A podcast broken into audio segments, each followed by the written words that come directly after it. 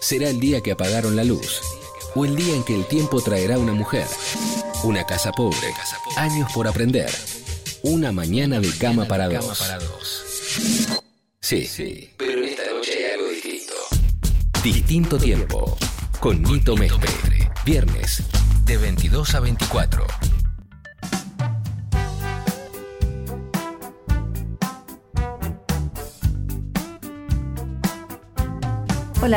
¿Cómo va? Buenas noches. Un- una noche fría y, y Se llegó, muy fría. llegó el invierno. Sí, así Sí, es. los astros así nos lo indican.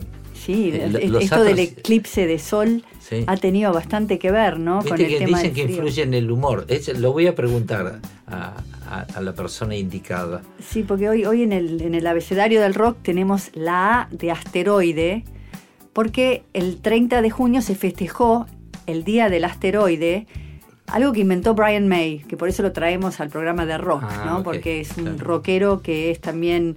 eh, Fana. Fana no, bueno, estudió. Sí, ¿no? Es Claro. un astrofísico. Sí, claro, sí, y, sí. y el programa se lo vamos a dedicar a, a una, a una fana de Brian que vive en San Juan, donde tenemos nuestro propio telescopio, que ya también le vamos a preguntar a nuestra invitada de hoy Bien. sobre el telescopio. Así que, Ceci, Cecilia Cumpián, ¿no? este programa es para vos, querida. Bueno. Feliz cumple. Eh, vamos a escuchar los clásicos.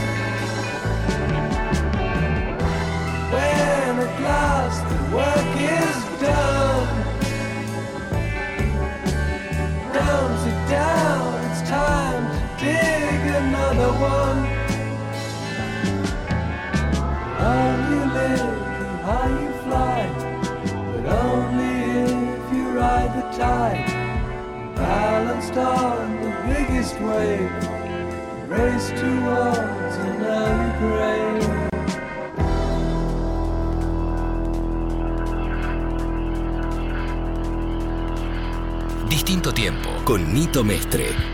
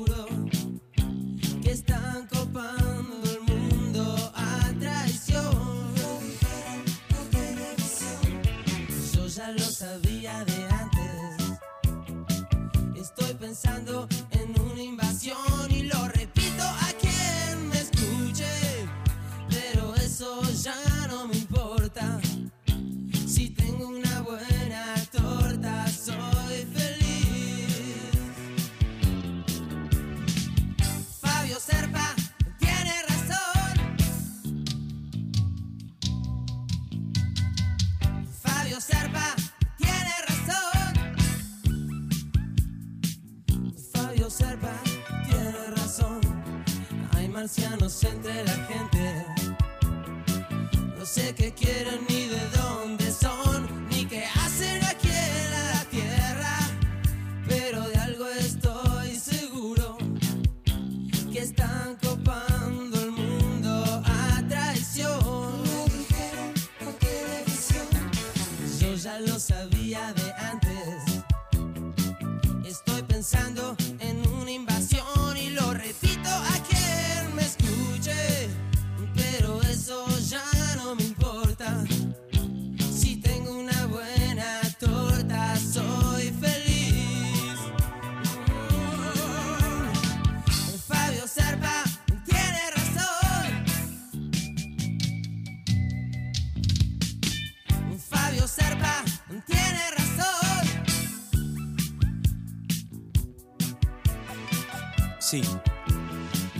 marcianos sean como los humanos, donde hay buenos y hay malos.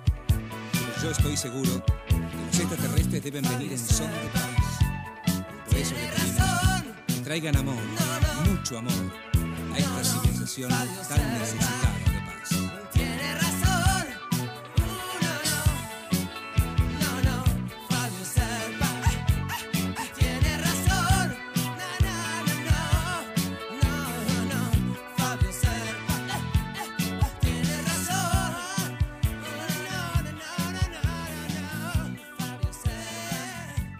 Los viernes de 22 a 24 por Nacional Rock, Nito Mestre te lleva a viajar por tiempo distinto.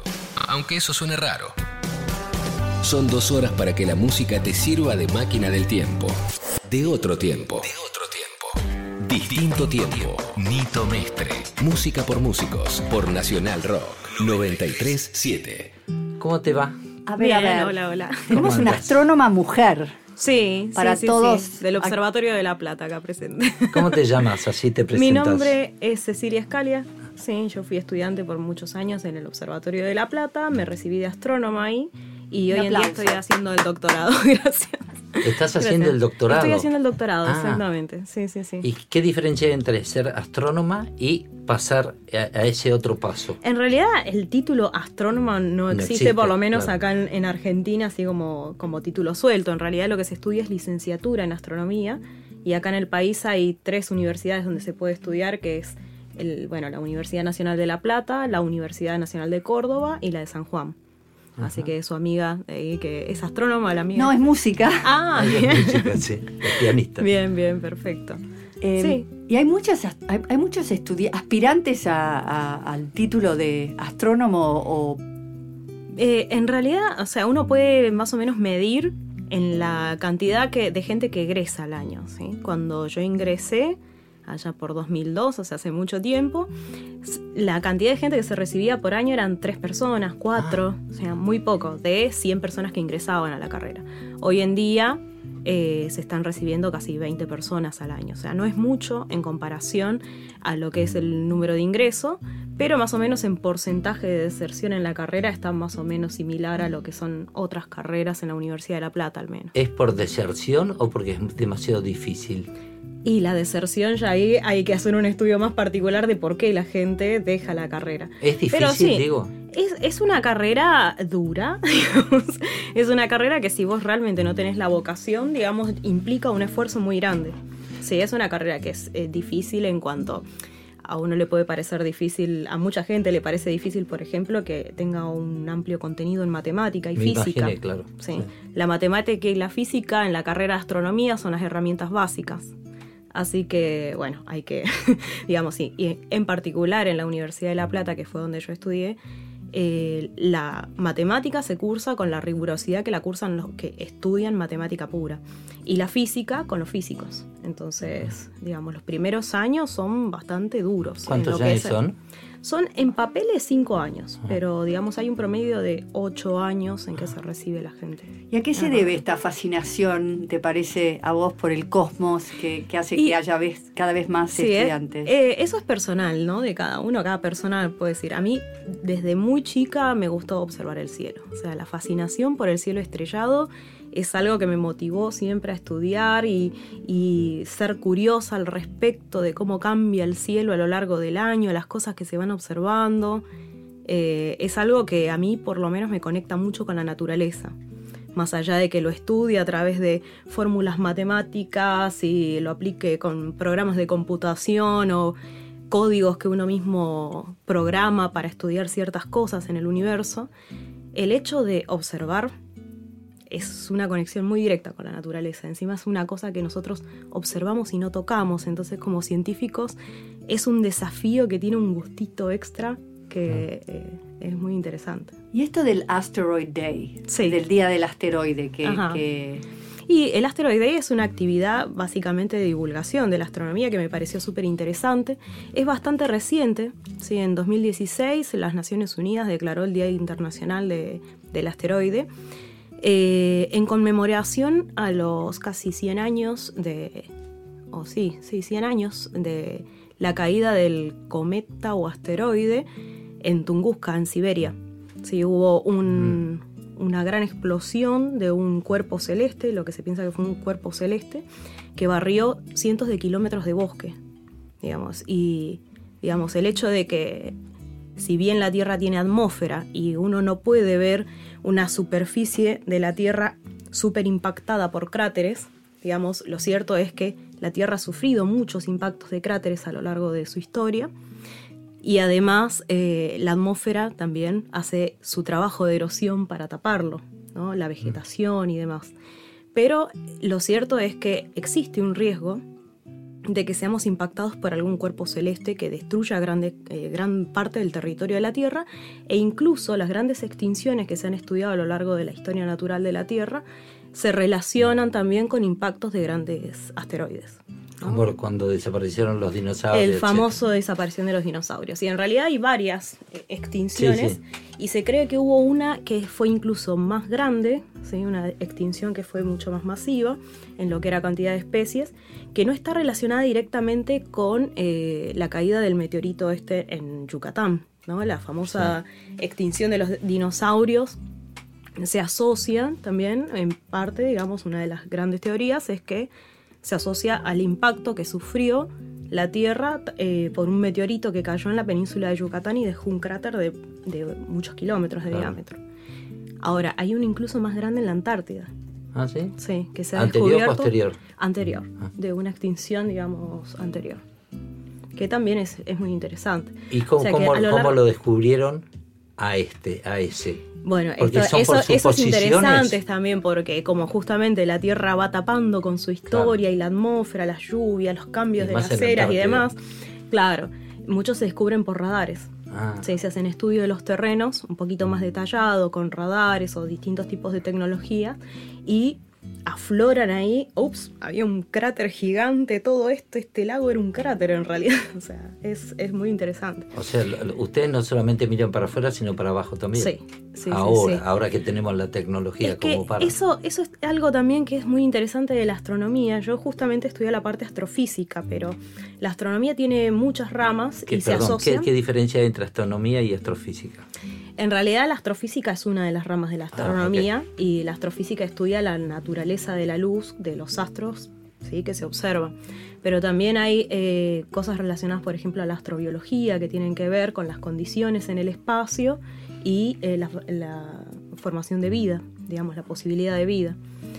Eh, y también el estudio de vida en distintas condiciones, ¿no? Porque en el espacio hay condiciones muy distintas eh, que en el planeta Tierra. Y después, bueno, hay cuestiones como por ejemplo la mecánica celeste, ¿no? que también es una rama de la astronomía que, digamos, trata más sobre el movimiento de los cuerpos, ¿sí? la dinámica del movimiento de los cuerpos celestes. Y eso también justamente está relacionado con esto del día del asteroide, porque eh, justamente las cosas que impactan sobre la superficie de la Tierra son cosas que andan por el espacio. ¿sí? Y en principio digamos, tienen una determinada órbita que se puede estudiar de forma directa al observar estos, estos asteroides. ¿no? Entonces hay ya una red muy grande a nivel mundial donde se estudian, se monitorean todo el tiempo objetos que están, digamos, no necesariamente en el propio cinturón de asteroides que están entre la órbita de Marte y Júpiter en el sistema solar, sino también otros asteroides que andan Dando vueltas por digamos, ahí. andan dando vueltas por ahí, exactamente. Digamos, en el cinturón de asteroides muchos de los asteroides están muy juntos y muchas veces se producen colisiones y demás y salen despedidos del cinturón. Y eso rompe el equilibrio. Eso rompe el equilibrio, vienen todos bien ordenaditos, orbitando Claro, alrededor y del de Sol, repente- chocan y pff, salen. ¿no? Claro. Entonces, bueno, una de esas salidas puede quedar disparado hacia la Tierra. Hay- eh, lo están estudiando también para ver la forma de mandar alguna nave para destruirlo, para que no nos Sí, ataque, sí, ¿no? sí. Hay algo de eso. Sí, bueno, justo que mencionaron a Brian May, justamente él hace, digamos, la propaganda de una misión de la que está en conjunto entre la, eh, la, eh, ESA y la NASA, ¿sí? Eh, donde van a enviar justamente una serie de sondas o robots a explorar una luna que se llama, un asteroide que se llama Didymos, ¿sí? que es más o menos del tamaño de un par de kilómetros, ¿sí? del tamaño de una ciudad, por ejemplo, y tiene la particularidad de que tiene un pequeño satélite, otro, Didymum, le llaman, que es del tamaño de una pirámide, la- de la gran pirámide de Egipto, por ejemplo. ¿no? Y lo que van a hacer, van a hacer una misión en conjunto donde van a estudiar justamente ese pequeño cuerpo que está orbitando alrededor de este otro asteroide. Eh, por un montón de cuestiones, ¿no? Primero que es interesante por la cercanía de estos dos asteroides, que, eh, digamos, son de los candidatos a tener este tipo de choques que les comentaba. Y también, digamos, si bien se observan y demás, un estudio detallado de las condiciones en las que están y cómo se pueden, digamos, estudiar la superficie, la masa de, esos cuerpos celestes, eh, digamos, podés obtener información que te permita, por ejemplo, el día de mañana poder desviar ¿no? uno Claro. de estos eh, objetos. Vamos a escuchar un poco de música. Dale, y después y- seguimos con. Seguimos con esta encanta charla esto, interesante. A mí me encanta escuchar esto porque me he visto todos los programas de televisión por del universo. Estamos en distinto tiempo. Vamos con Moonlight Shadow de Michael Field.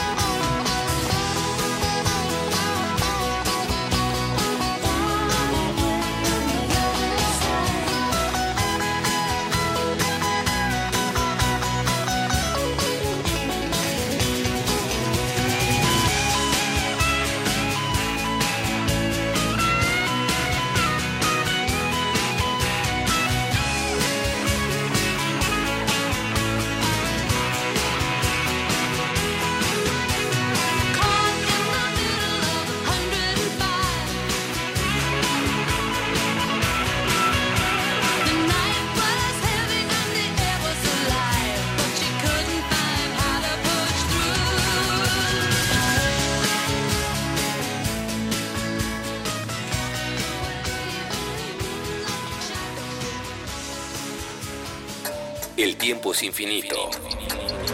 Como un tema cuyo conteo se vuelve irreversible. Nito Mestre. Viernes a las 22.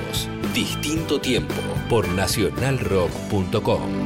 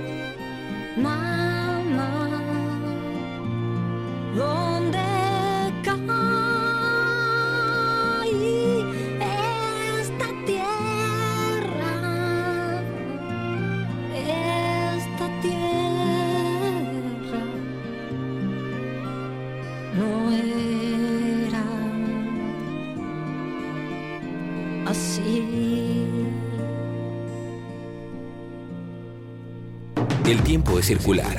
Gira como un disco. Pero los viernes, Nito Mestre te conduce por un tiempo nunca visto. Distinto tiempo por nacionalrock.com. Bueno, estamos en distinto tiempo con Cecilia, la astrónoma. Está realmente bien planeado el asunto como, como terrestre, bien planeado el, asunto de, de que llegue, hay una posibilidad cercana que pueda caer un, venir un asteroide y caer en la Tierra, pero está ya eh, cercano a la forma de desviarlo o destruirlo. No, no, esto, esto es algo totalmente a explorar. Ah. O sea, esta misión que yo les comentaba eh, va a tener su, su éxito, digamos, en, digamos, si alcanza su éxito, ojalá que sí, en 2022. Mm. Sí. Ah, Van a enviar, en realidad, eh, la NASA va a enviar una sonda que, cuya primer misión es estrellarse contra el estrellarse contra el, el pequeño objeto que está Didymum, ¿no? el, que, el que está orbitando alrededor del asteroide más grande. Y a partir de ese impacto, lo que van a hacer es otro satélite, el de la ESA, va a venir y va a estudiar cómo ¿sí? fueron cambiando las condiciones a partir de que se estrelló ese satélite. Esperemos que no hagan el No. ese pequeño Y- y pinball de que empieza así y empieza una cosa Es lo primero que uno piensa cuando... que, como en No, el no, pool, que no, estás eso- jugando en el pool y empieza a desarmarse y oh, no pensaba que iba a entrar la pelota en No, semejante sería muy gracioso, pero... La, la lista de gente que, que ha firmado una declaración del Día del Asteroide, o Sí. sea, contiene no solo a Brian May, que es fundador, supongo, porque él es el que conoce el tema, pero Sí. también está Peter Gabriel, Ah, sí. está el actor Bill Nye, hay astronautas, ¿verdad? Sí. Eh, hay, eh, está Apolo 11 eh, y, y varios, varios eh, empresarios también, ¿no? Que están apoyando estas Sí. de la Fundación B612. eh, y Sí, puede ser. Sí, no, no, las fundaciones que apoyan, no, la verdad que no, no sé mucho. ellos son, ellos son fundadores de esta eh, de este evento. Había un asteroide que tenía forma de cigarro, algo así. ¿Lo viste en un momento que Sí, lo fueron a son todas estudiar? papas. Ustedes imagínense una bolsa de papas. Que, que- que no venía del. que decían, o a ver si estoy en lo cierto, que lo, lo que había visto, que no venía del cinturón de asteroides, sino que tenía de un lugar más lejano que no se sabía dónde. ¿Todos los asteroides vienen del cinturón de asteroides o pueden venir de otro lado?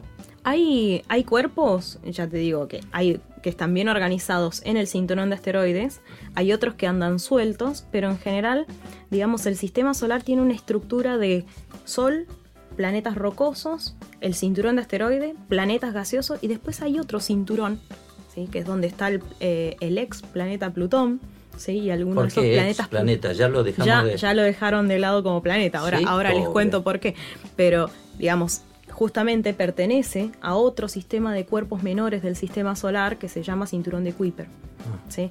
Y además ese cinturón de Kuiper se extiende ¿sí? hacia, lo- a- digamos, hacia las afueras del sistema solar y se cree que el sistema solar también está rodeado de una gran nube, entre comillas, porque no es una nube, sino que es un sistema también de cuerpos mucho menores, de los cuales se creen que provienen de ahí los cometas que vienen, que se visitan una sola vez el sistema solar Ah. y se van.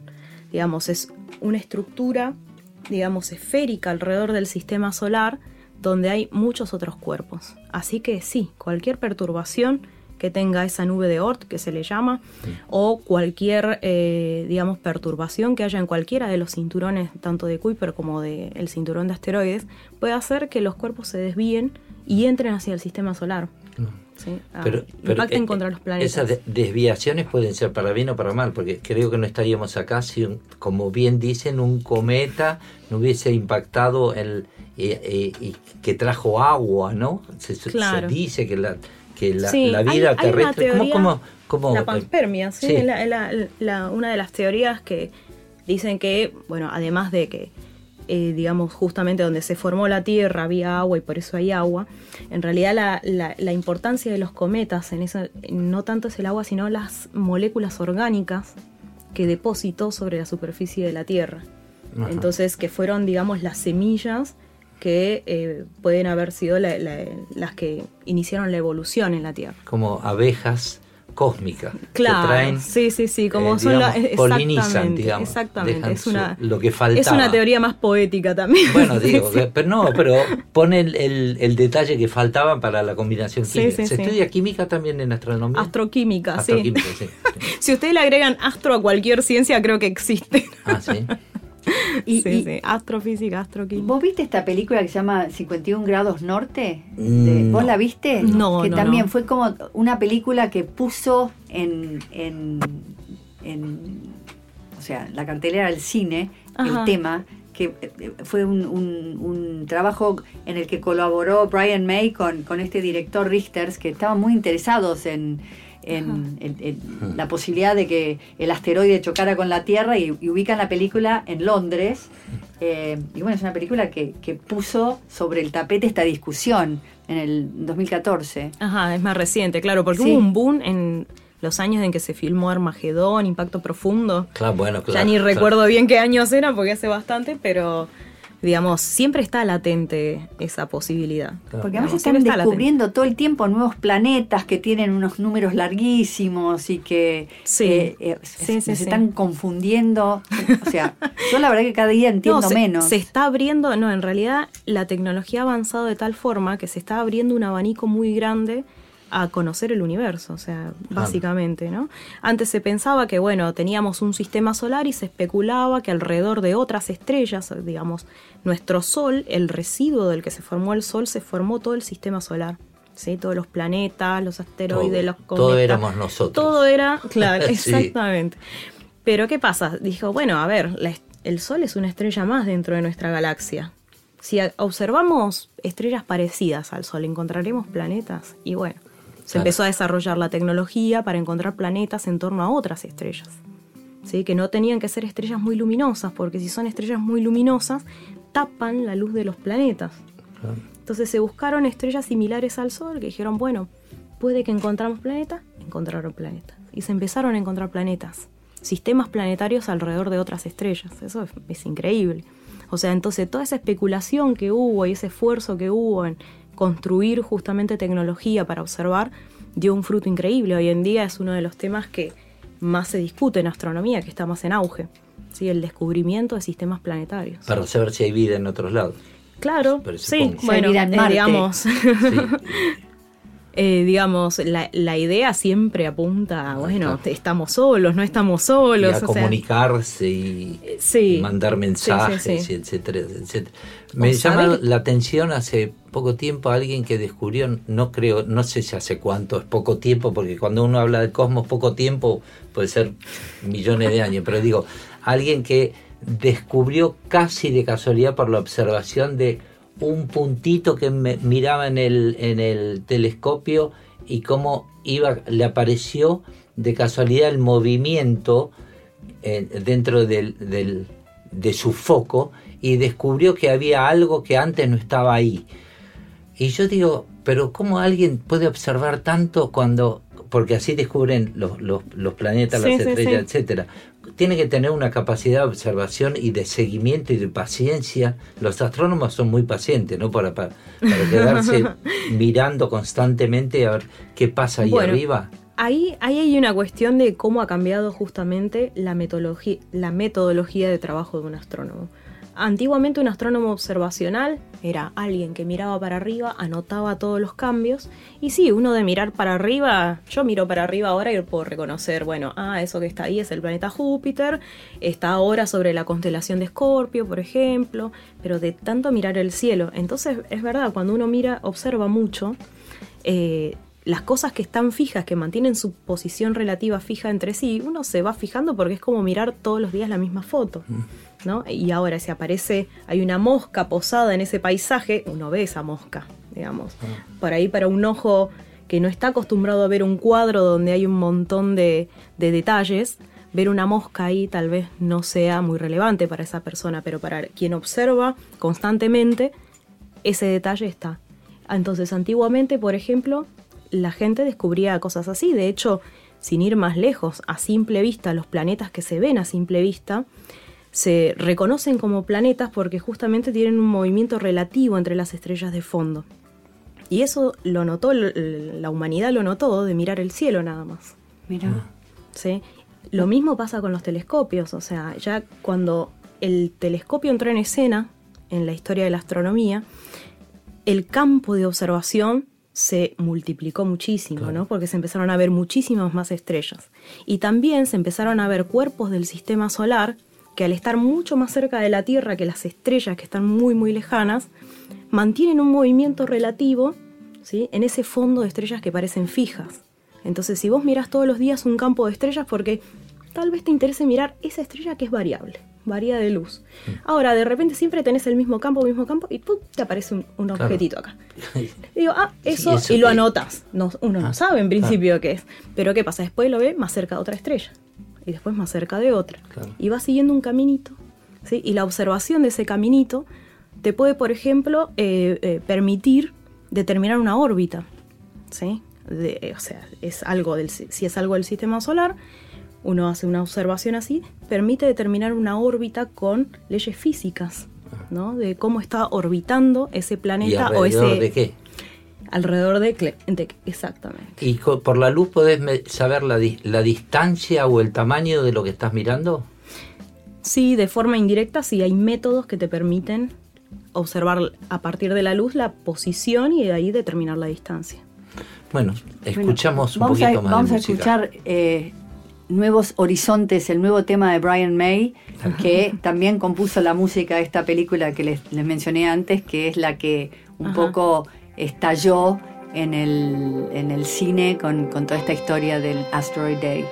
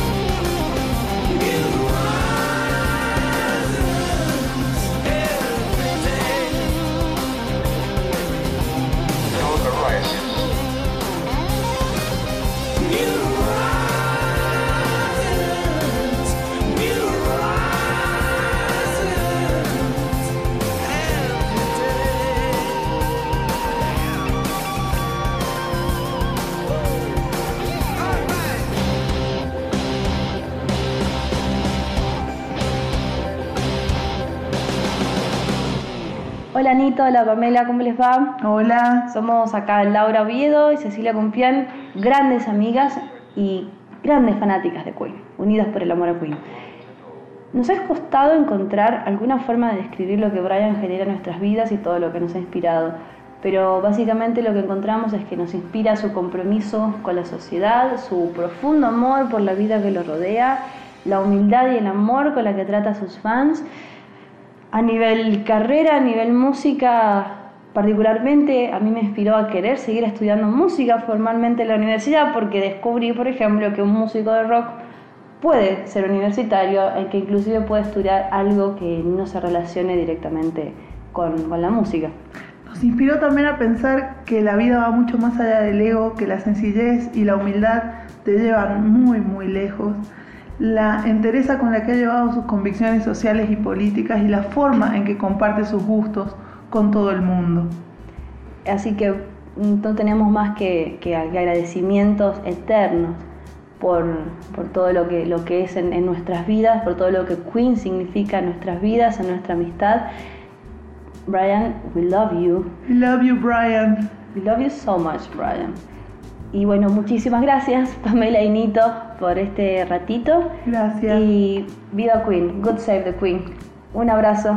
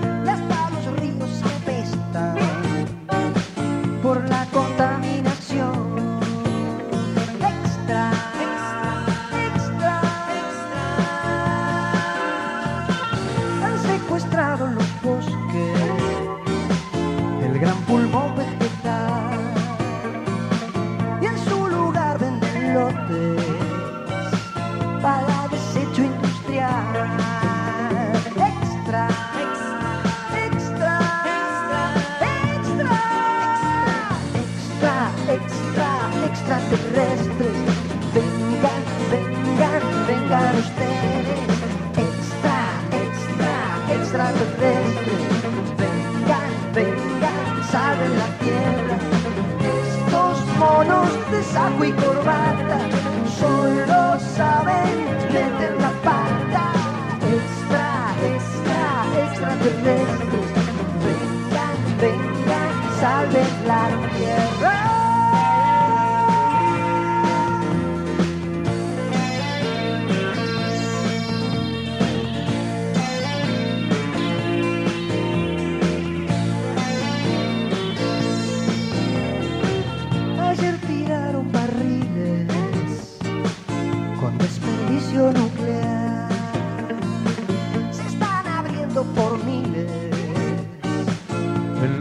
En lo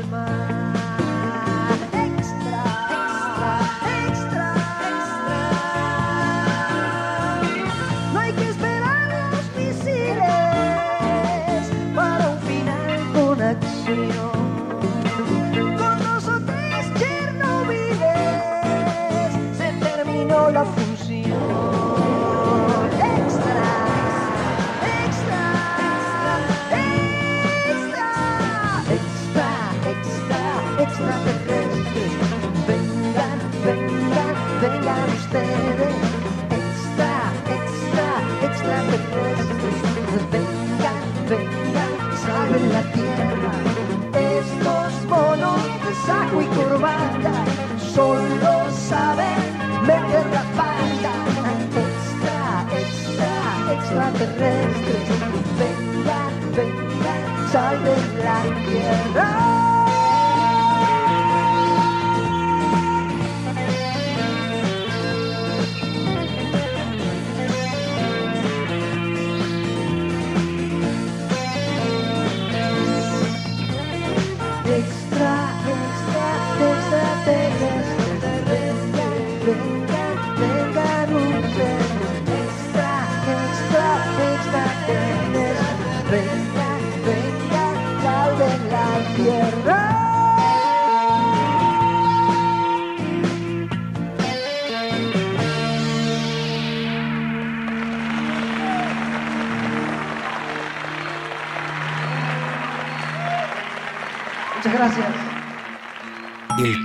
Renueva cada vez que sintonizás Distinto Tiempo.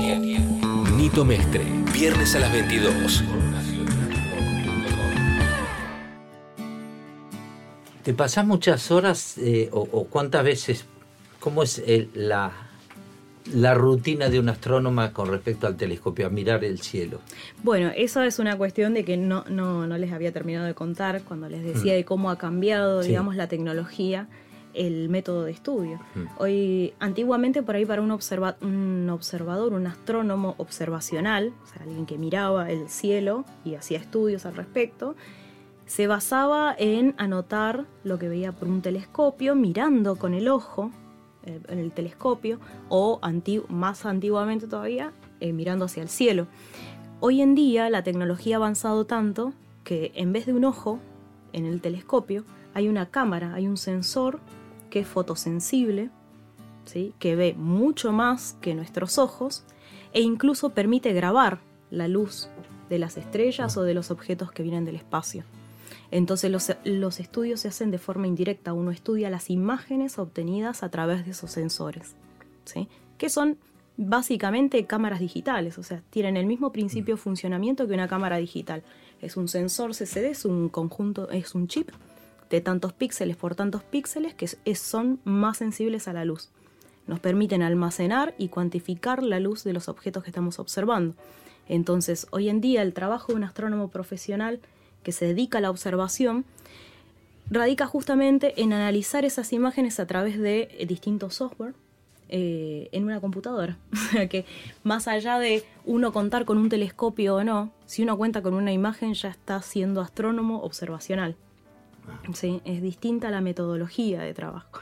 Incluso te diría más que un astrónomo tal vez sin telescopio pueda hacer astronomía, pero no sin computadora hoy en día. ¿sí? La computadora se convirtió en la herramienta fundamental de, de la astronomía.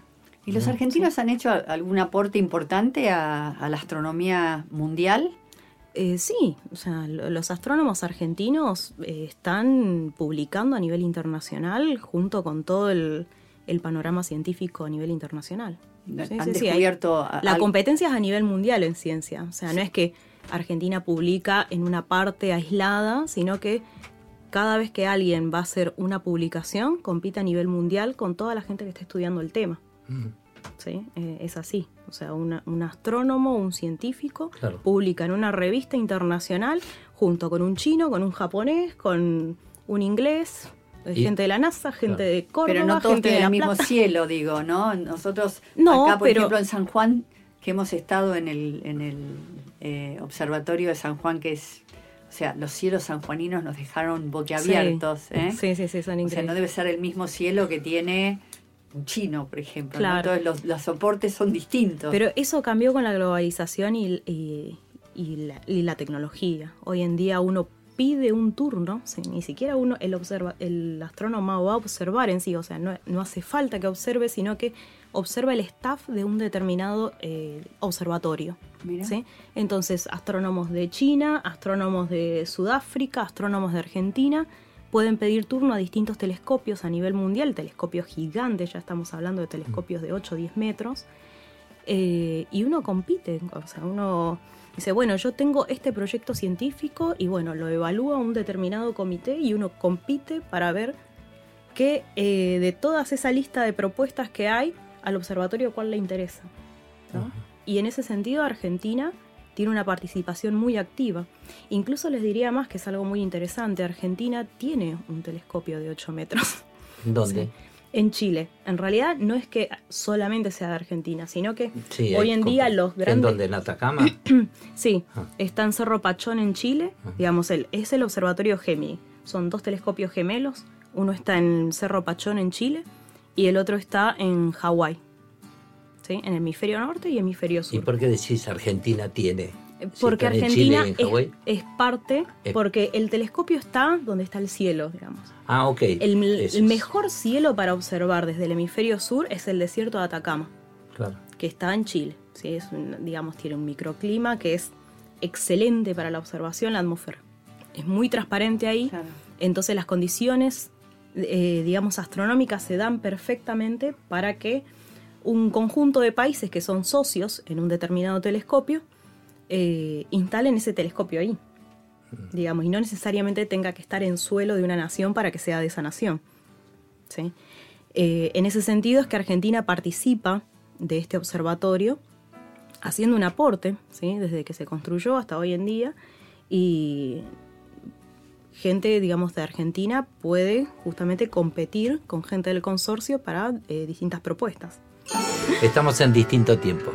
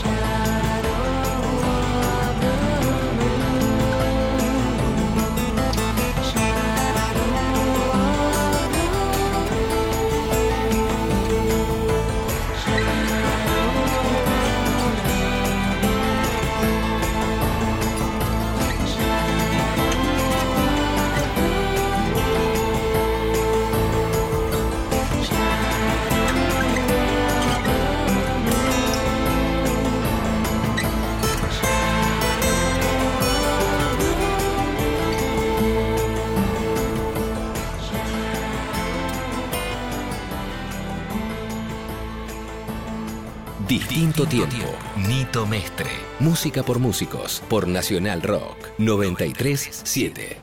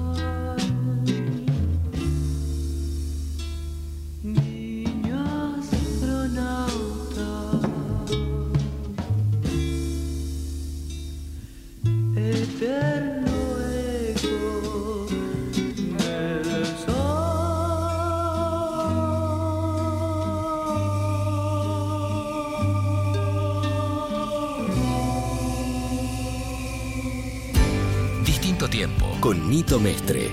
Viernes desde las 22 hasta la medianoche. Nito Mestre por Nacional Rock 937. Y si tuvieras que elegir un cielo del mundo, ¿cuál elegirías? Eh, un cielo del mundo, a ver, no conozco el mundo como para elegir un cielo, pero yo soy de San Rafael Mendoza y a mí me fascinó la astronomía con el cielo de San Rafael Mendoza. Entonces el cielo cercano a la cordillera argentina es hermoso, es muy oscuro. Cuando vos mencionabas el observatorio de San Juan hace un rato, también es un cielo muy oscuro y justamente San Juan tiene, en- o sea, es el único telescopio en suelo argentino que es exclusivamente de Argentina, que es el, el complejo astronómico El Leoncito. Hay un telescopio que- cuyo espejo tiene 2 metros 15. El que yo les comentaba de Gemini tiene un, espejo de 8 metros, o sea, recoge mucha más cantidad de luz, pero el telescopio de acá también es un telescopio importante y es 100% nacional. Sí. Y el Hubble, Hubble se llama. Sí, el telescopio espacial. ¿Vos podés ver eh, con permiso o algo qué, qué se está viendo ahí en ese momento? No tan así, no es no como que en vivo así. y en directo se, se va viendo algo, sino que... Porque, eh, Para- par- para- porque sí. yo no entiendo bien cómo es, porque tenemos telescopio en la Tierra, pero tenemos ese ahí. ¿Cuál es la ventaja? Haced de cuenta que no sé nada. Ajá. ¿Cuál es la ventaja de tener ese telescopio ahí? Bueno, e- es, es muy acertada tu pregunta porque yo les comentaba que este telescopio Gemini tiene un espejo de 8 metros. El telescopio espacial Hubble tiene un espejo de 2 metros y medio. Es más chiquito, recoge menos cantidad de luz. Y es muy trabajoso, muy trabajoso y muy caro tener un telescopio en el espacio. Ahora, ¿qué ventajas tiene eso? En la Tierra nosotros tenemos la atmósfera. Y la atmósfera, que es el aire que respiramos, que está sobre nuestras cabezas, filtra gran cantidad de la luz que nos llega ¿sí? del espacio. Y no solamente la filtra, sino que la desvía y hace como, unas, hace como unos efectos ópticos que no son óptimos para la observación astronómica. Por ejemplo, las estrellas en una cámara fotográfica deberían verse como un puntito, no como un círculo. Sin embargo, la atmósfera las deforma de forma tal que uno no ve un puntito, sino que ve ya como algo un poquito más desparramado. En el espacio ese efecto no está, porque uno no tiene atmósfera, entonces no tiene, digamos, eh, un filtro natural, exactamente, una interferencia, digamos, tan directa entre el observador y la fuente. ¿no? Ahora, además, hay una ventaja muy grande. Hay, hay una imagen del telescopio espacial Hubble que se llama el Deep Field, eh, campo profundo, una imagen de campo profundo, donde el telescopio espacial estuvo apuntando a una zona de cielo donde observó por 60 horas seguidas ahí. O sea, el telescopio apuntó a esa zona del espacio durante 60 horas donde no se veía nada, no se veía nada. Y dijo, bueno, si apuntamos 60 horas ahí, ¿qué se graba? ¿Qué fotones del espacio llegan, digamos, desde esa parte del espacio? Y lo que encontraron justamente es que todo lo que se veía ahí eran galaxias muy, muy distantes. ¿sí? Muy, muy distantes. Que, digamos, uno las ve hoy en día como eh, eran hace millones de años. Claro. ¿sí? Eso es algo increíble. Y ahora, esa capacidad de observar 60 horas seguidas en la Tierra no existe, porque uno no tiene una noche de 60 Claro. horas. Claro, claro. Entonces, por más que uno quiera, eso ya es imposible desde la Tierra. En el espacio, sin embargo, eso es una ventaja muy grande. Escúchame, ¿es, cierto es el comentario que dicen hay más estrellas o asteroides o planetas en todo el cosmos que granos de arena en todas las playas del mundo? Y puede ser, sí, sí, sí. Porque para algunos les Sí, resulta A mí no me entra en la cabeza esa No, no, esa es que imagen. llega, Es que- llega un momento en que los números a uno no le entran en la cabeza. No entra, Realmente. parece. No, no. Porque ya si hablamos de los kilómetros y los de- tamaños. Que están de millones, millones de años de una galaxia que Sí. lo ves como un puntito. Y atrás de eso sigue y sigue y sigue. Sí, Es si un- nosotros es- pudiéramos tener un telescopio, por ejemplo, de 8 metros en el espacio, veríamos más galaxias incluso. O sea, veríamos galaxias que están más lejos que nosotros no las estamos viendo. Y hay, hay una suposición por, por, eh, por algún mecanismo de saber si acaba y dónde, si es que acaba, o se dobla, como algunos dicen. No, hay una, hay una realidad práctica que es el hasta dónde uno puede observar. Digamos, se ha Sí. calculado una cierta edad para el universo, sabe que la luz no viaja a más de 300.000 kilómetros por segundo. Eso es así. Sí, Ah, sí, sí, sí. Estas son cosas que ella se parten desde ahí. Eh, Digamos, la uno- física en el cosmos es la misma física que uno trata así, o, o si vos te vas a otra galaxia, en una de esas la física va a cambiar.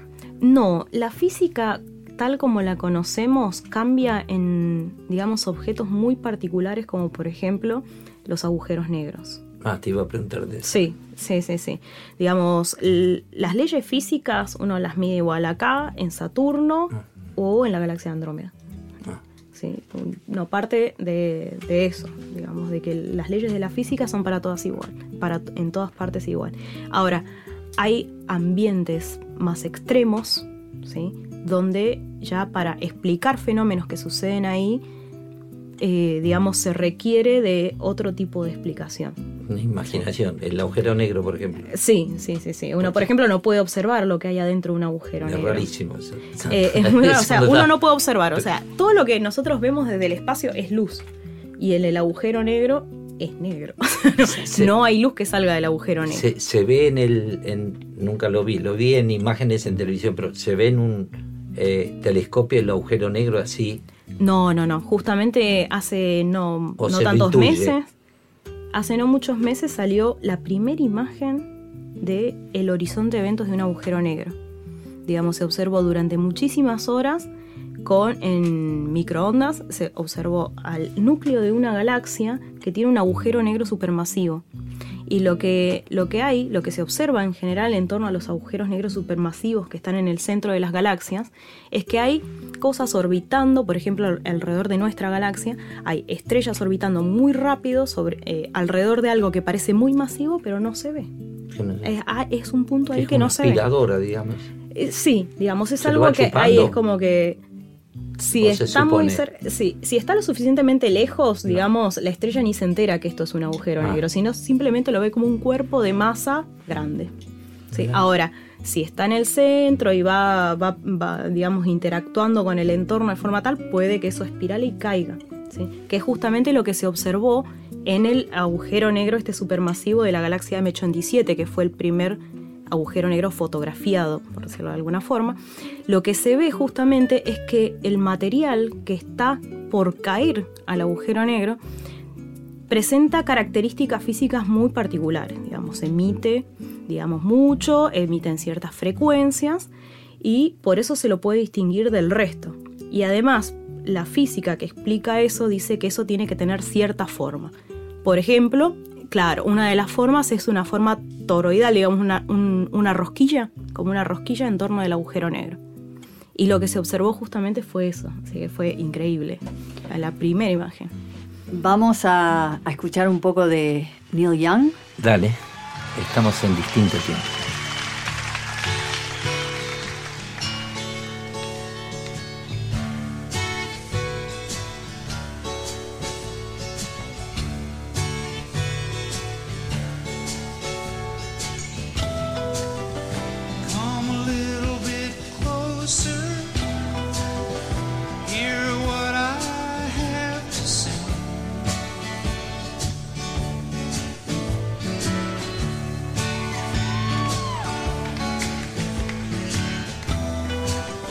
just like children sleeping.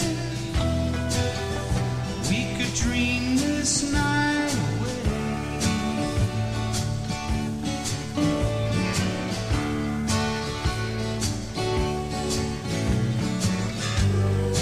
But there's a full moon rising. Let's go down.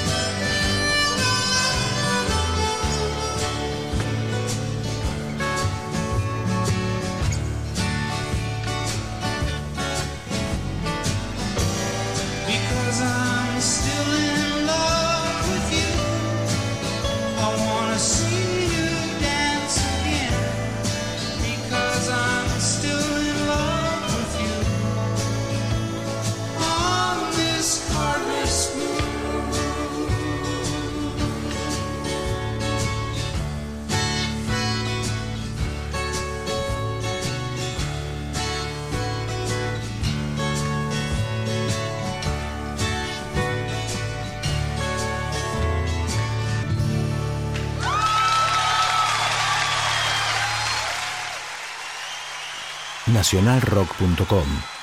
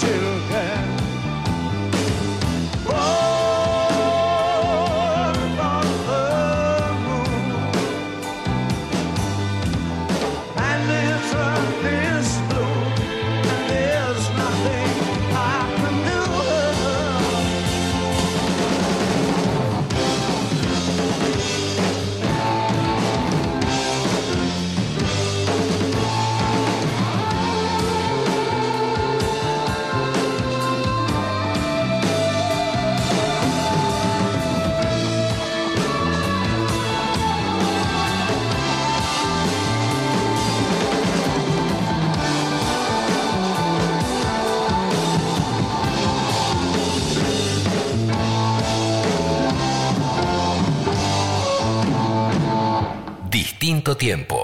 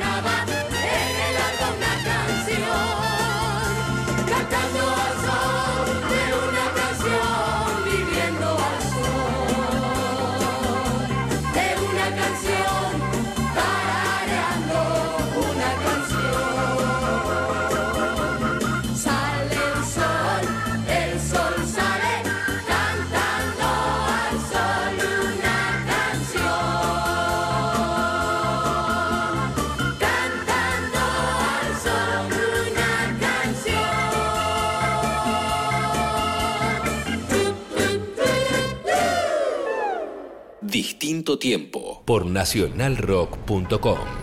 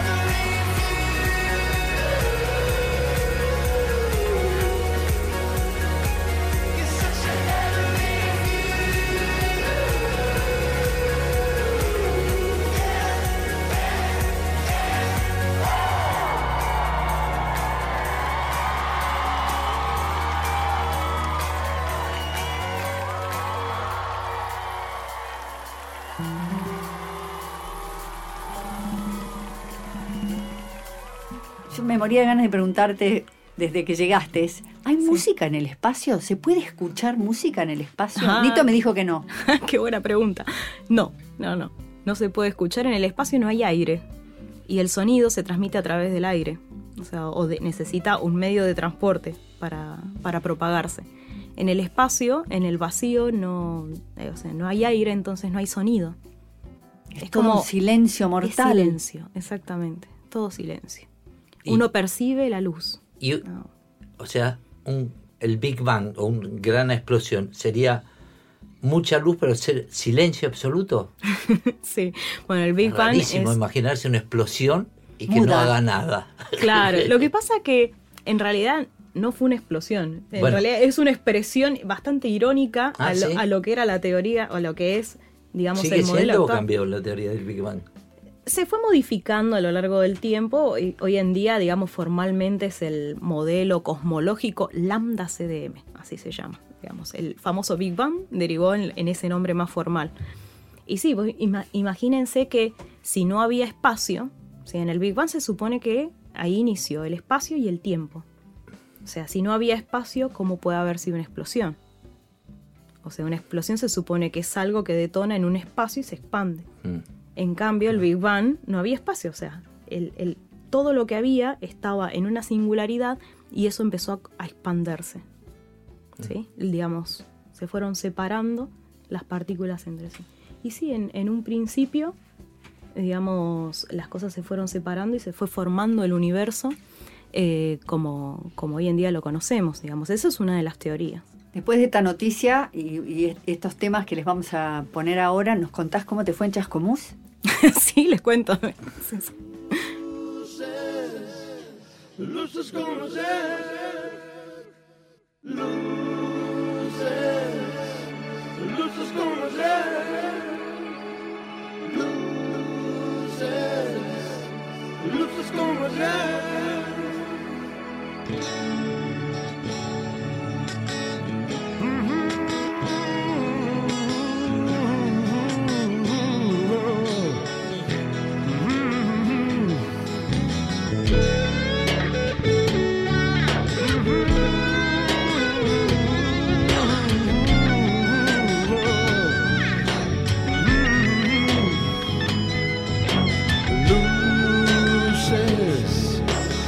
luces como ayer.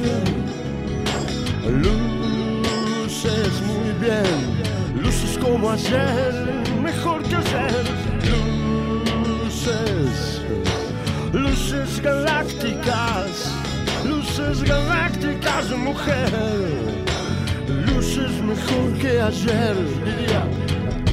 Sé muy bien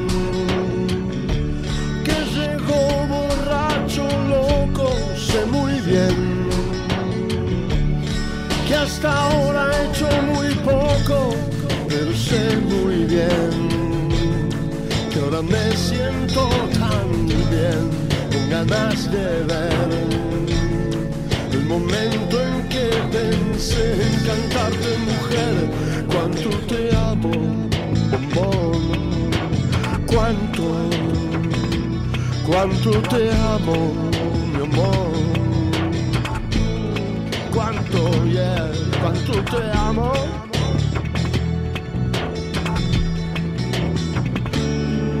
Luces, luces como ayer. Luces, luces como ayer. Luces, luces como ayer. Luces como ayer. Sé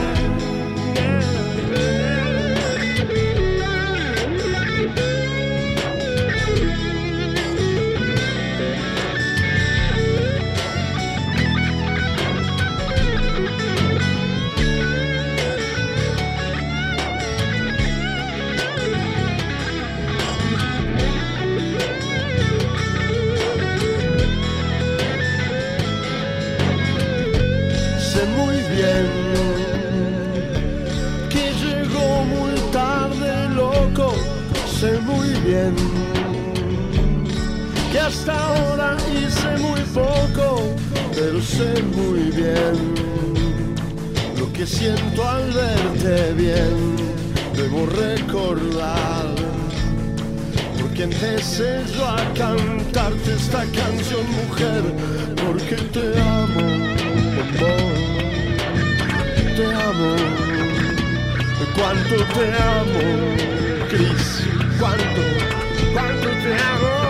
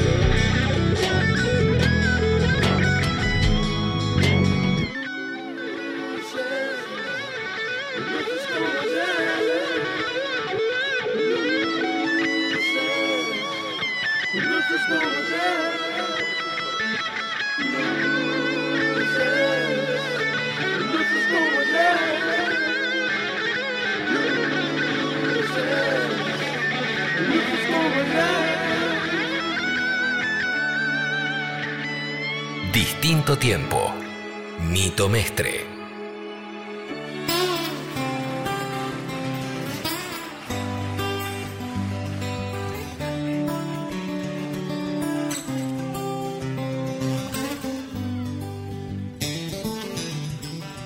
Hoy dice el periódico que ha muerto una mujer que conocí, que ha perdido en su campo el Athletic y que ha amanecido nevando en París. Han pillado un alijo de coca, que a piscis y acuarios les toca el vinagre y la hiel. Y aprobó el Parlamento Europeo una ley a favor de abolir el deseo, que falló la vacuna anticida, que un golpe de Estado ha triunfado en la luna y movidas así. Pero nada decía el diario de hoy de esta sucia pasión, de este lunes marrón, del obsceno sabor a cubata de ron de tu piel, del olor a colonia barata del amanecer, de este cuarto sin medias ni besos, de este frío de agosto en los huesos, como un bisturí. Hoy amor, como siempre, en el diario no hablaban de ti, el diario no hablaban de ti, en el diario no hablaban de ti y de mí. Hoy amor igual que ayer, como siempre, en el diario no hablaban de ti, en el diario no hablaban de ti, en el diario no hablaban de ti ni de mí. Hoy dijo la radio que han hallado muerto al niño que yo fui, que han pagado un pasote de pelas por una acuarela falsa de Dalí, que ha caído la bolsa en el cielo, que siguen las putas en huelga de celo en Moscú, que subió la marea que fusila mañana Jesús de Judea, que creció el agujero de ozono, que el hombre de hoy es el padre del mono del año 2000. Decía el programa de hoy de este eclipse de mar, de este salto mortal, de tu voz gritando en la cinta del contestador, de las manchas que deja el olvido a través del colchón, del otoño como una amenaza, del dolor de encontrar en las tazas huellas de carmín. Hoy amor, como siempre. En el diario no hablaban de ti, en la radio no hablaban de ti, en el diario no hablaban de ti y de mí. Hoy amor igual que ayer, como siempre. En el diario no hablaban de ti, en la radio no hablaban de ti, en el diario no hablaban de ti ni de mí. Como siempre. En el diario no hablaban de ti, en la radio no hablaban de ti, en el diario no hablaban de ti.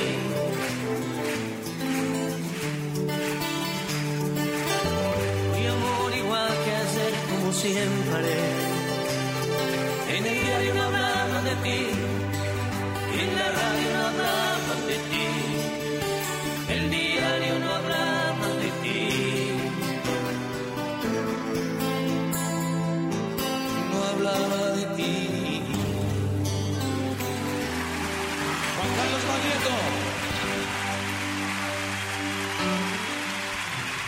Amigos como él los deseo. Distinto tiempo por nacionalrock.com.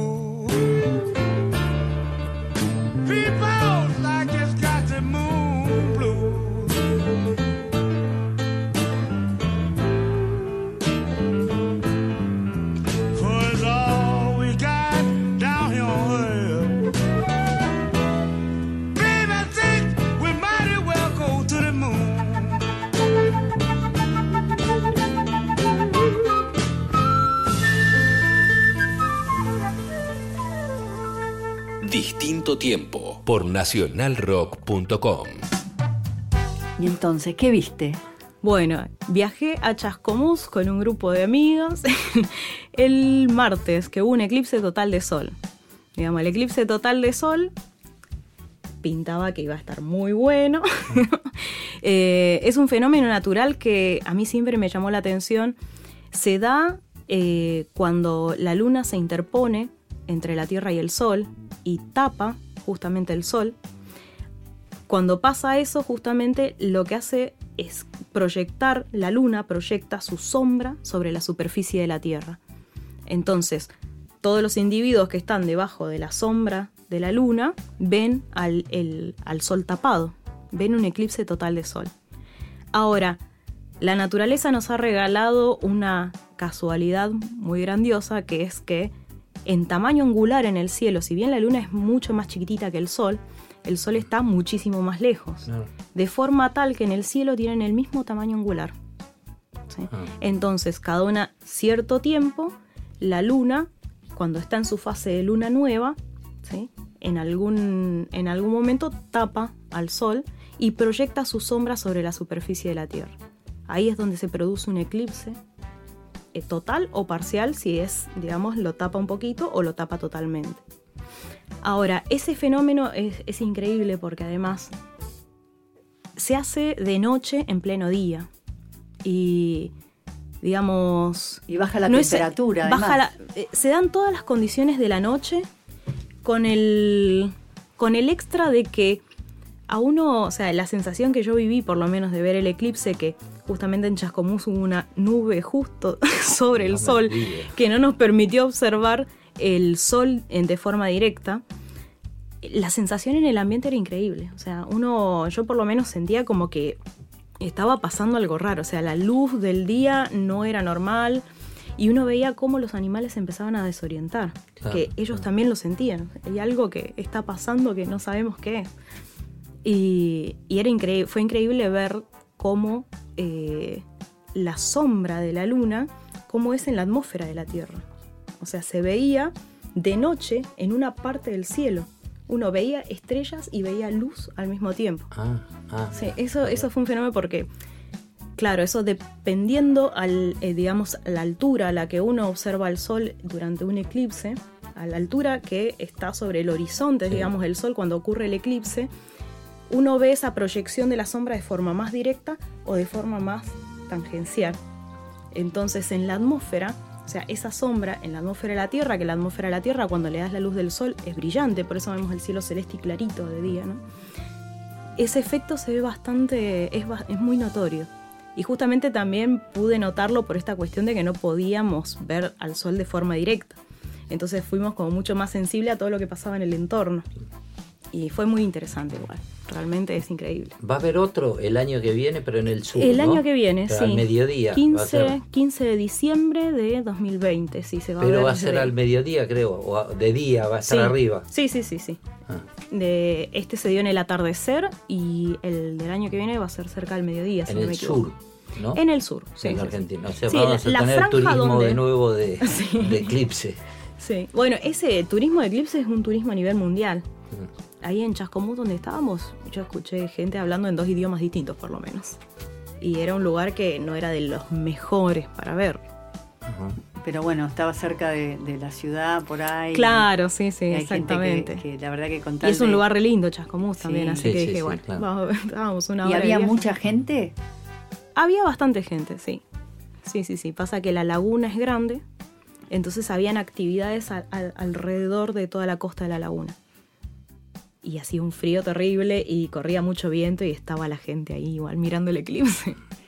O sea, ¿tenían que ponerse los anteojitos o...? o- Bueno, no llegamos a nada porque justamente había una nube, pero sí, para observar el eclipse tenés unos anteojos que te venden especialmente para, para observar el eclipse porque, y no es ninguna joda, o sea, es importantísimo observar el eclipse con protección. Yo he leído que en muchos lugares del mundo cuando ocurre un eclipse la gente no toma las precauciones debidas y hay casos de hasta desprendimiento de retina Ah, por sí. observar el sol. O sea, el sol hace mucho daño. Mm. ¿sí? Entonces hay que observarlo con protección adecuada. En nuestro caso habíamos llevado un telescopio de la facultad y la idea era observarlo por proyección porque no teníamos el filtro del telescopio en sí. ¿sí? Pero hay un montón de juegos que se pueden hacer. Por ejemplo, si ustedes les hacen un agujero a una hoja o llevan un colador o una espumadera, los agujeritos, eh, si ustedes miran la sombra, los agujeritos cuando no hay un eclipse son redonditos, ¿no? Y uno no se imagina, dice, bueno, agujero redondito, sombra, eh, digamos, la luz es redondita. Pero en realidad, el efecto que hace la luz es, ese, ese circulito es una proyección del sol, o sea, es una imagen del sol. ¿Sí? Entonces, cuando el sol está eclipsado, en vez de ser un circulito, son como lunitas, porque Ah. es la imagen del sol Ah, eclipsado. vos, sabía. Entonces, hay un montón de efectos que se dan en la naturaleza que, que son muy interesantes de ver. ¿Vieron cuando ustedes están en una plaza o ven la sombra de un árbol en el suelo y ven también entre la separación entre las hojas se hacen como circulitos? Bueno, también son todas imágenes del sol, ¿sí? imágenes desenfocadas del sol, que durante un, e- un eclipse no son círculos, sino que justamente son el sol eclipsado. Entonces ver las sombras también en la naturaleza es muy interesante. Muy interesante. Eh, en, en La Plata, ¿cómo, cómo es el que quiere ir a ver eh, el observatorio en La Plata, Bueno, ¿cómo- ¿cómo es el- la rutina? ¿Está abierto siempre? ya Porque en una de esas estamos ya creo llegando hacia el final del programa y contarle un poco a los, a los que les pueda llegar a interesar porque es, el más cercano que tenemos, ¿no? sí, sí, sí, sí, desde acá de Buenos Aires el, el observatorio Había más uno en acá. Parque Centenario hace mucho. Sí, ahí está la Asociación Amigos de la Astronomía en Parque ¿Pero Centenario. funciona ese? No sabría decirte, yo Porque creo que sí hacen visitas ¿sí? guiadas, sí. Ah. Pero no, no, no tengo mucha información de la regularidad con la que las hacen. ¿Y en el de La Plata cómo es? En el de La Plata, eh, todos los viernes a las 7 de la tarde en el planetario se hace una charla. Digamos, algún astrónomo, algún geofísico, meteorólogo algún científico invitado va y en una hora expone parte de su trabajo eh, como para que la gente lo entienda. Digamos, puede ir público general, pueden ir chicos y demás. Están, digamos, dirigidas a público general las charlas. Y después a las 8, al finalizar la, la charla, eh, hay un grupo de guías que justamente a toda la gente interesada lo van guiando por algunos edificios principales del observatorio y culmina con una observación astronómica por uno de los telescopios de la facultad, que es el Gran Ecuatorial Gautier. Gran Ecuatorial es un telescopio bien largo, tiene 9 metros de largo y tiene una lente, funciona con una lente de 43 centímetros de diámetro. Es muy interesante. Yo realmente les recomiendo que vayan y miren, por ejemplo, cuando está la luna en cuarto creciente, que ustedes la ven al atardecer en el cielo en una forma de C, de C de casa o de creciente. Eh, vayan y miren, porque es alucinante ver la luna por ese telescopio. Es como que uno la está viendo ahí, a la luna, está ahí cerquita. Después también, bueno, los planetas y algunos cúmulos de estrellas se ven muy lindos por ese telescopio, así que siempre es interesante y como el cielo va cambiando a lo largo del año, si van en distintas épocas del año van a observar distintas cosas. Así que eso es muy interesante. Y eh, hace algunos años se le sumó a las actividades de divulgación que se hacen del observatorio el planetario de la Ciudad de La Plata, que es un planetario que es de la universidad, y tiene la ventaja de que tiene astrónomos trabajando ahí, entonces el contenido está totalmente eh, revisado y siempre si bien tiene su cuota de entretenimiento que es brillante, tiene su rigurosidad en cuanto a contenido. Está bien revisado bien, y hay cosas muy interesantes de producción propia del planetario. Mi favorita de todas es Belisario. O sea, se ha hecho como eh, una película, que la idea es que sea una serie, que es Full Dome. ¿sí? Ustedes entran al planetario y es como un cine, que es una cúpula, donde la pantalla es justamente toda la cúpula que uno ve a los alrededores. Y esa película, ese, capítulo, está hecho por un personaje que es Belisario, que es un ratón, que su sueño era ir al espacio.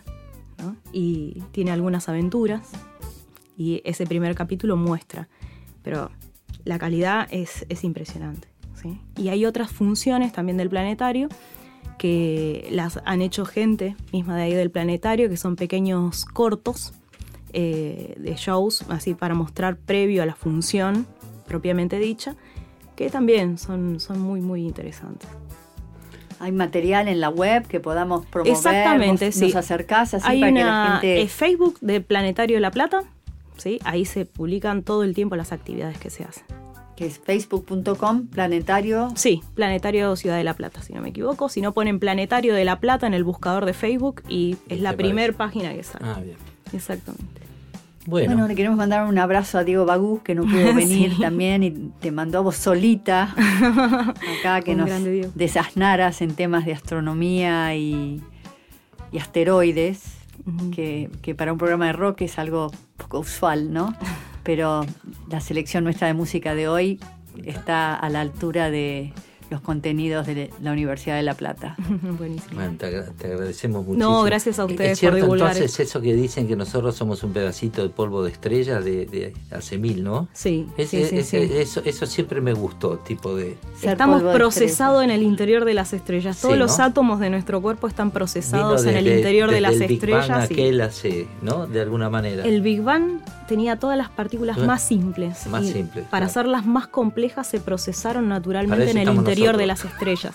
Para complicar las cosas estamos nosotros. Claro. Bueno, te, te- te vamos a dejar una botella de nuestro aceite de distinto tiempo para que te lleves de Ah, regalo. buenísimo, En este bueno, muchas gracias. que no sé si es cósmico, pero es muy rico. Ah, buenísimo, muchas gracias. Bueno, Distinto gracias por venir, ¿eh? Gracias, Cecilia. Bueno, no, y- muchísimas gracias a ustedes. Bueno, nos veremos la, la semana que viene. Para mí fue un, un pequeño viaje, a mí que me gusta toda la, Sí, la es parte del universo. Y Espero, que eso. no hayas mareado a la audiencia con tus conocimientos. No, no, yo no. Falta mucho para, para saber a- acerca del cosmos. Bueno, nos vemos la semana que viene de nuevo en distinto tiempo, como siempre a las 10 de la noche en Nacional Rock. Chao, que suenen con los angelitos. Words are flowing out like endless rain into a paper cup. They slither wildly as they slip away across the universe. Pools of sorrow, waves of joy are drifting through my opened mind, possessing and caressing me. Shakuru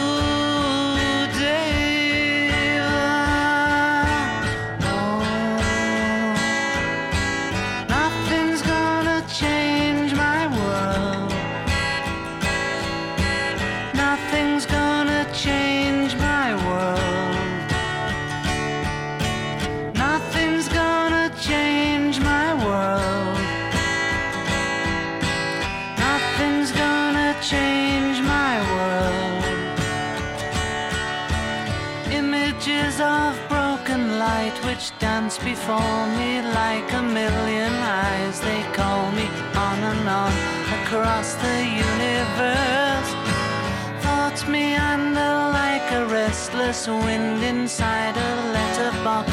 They tumble blindly as they make their way across the universe.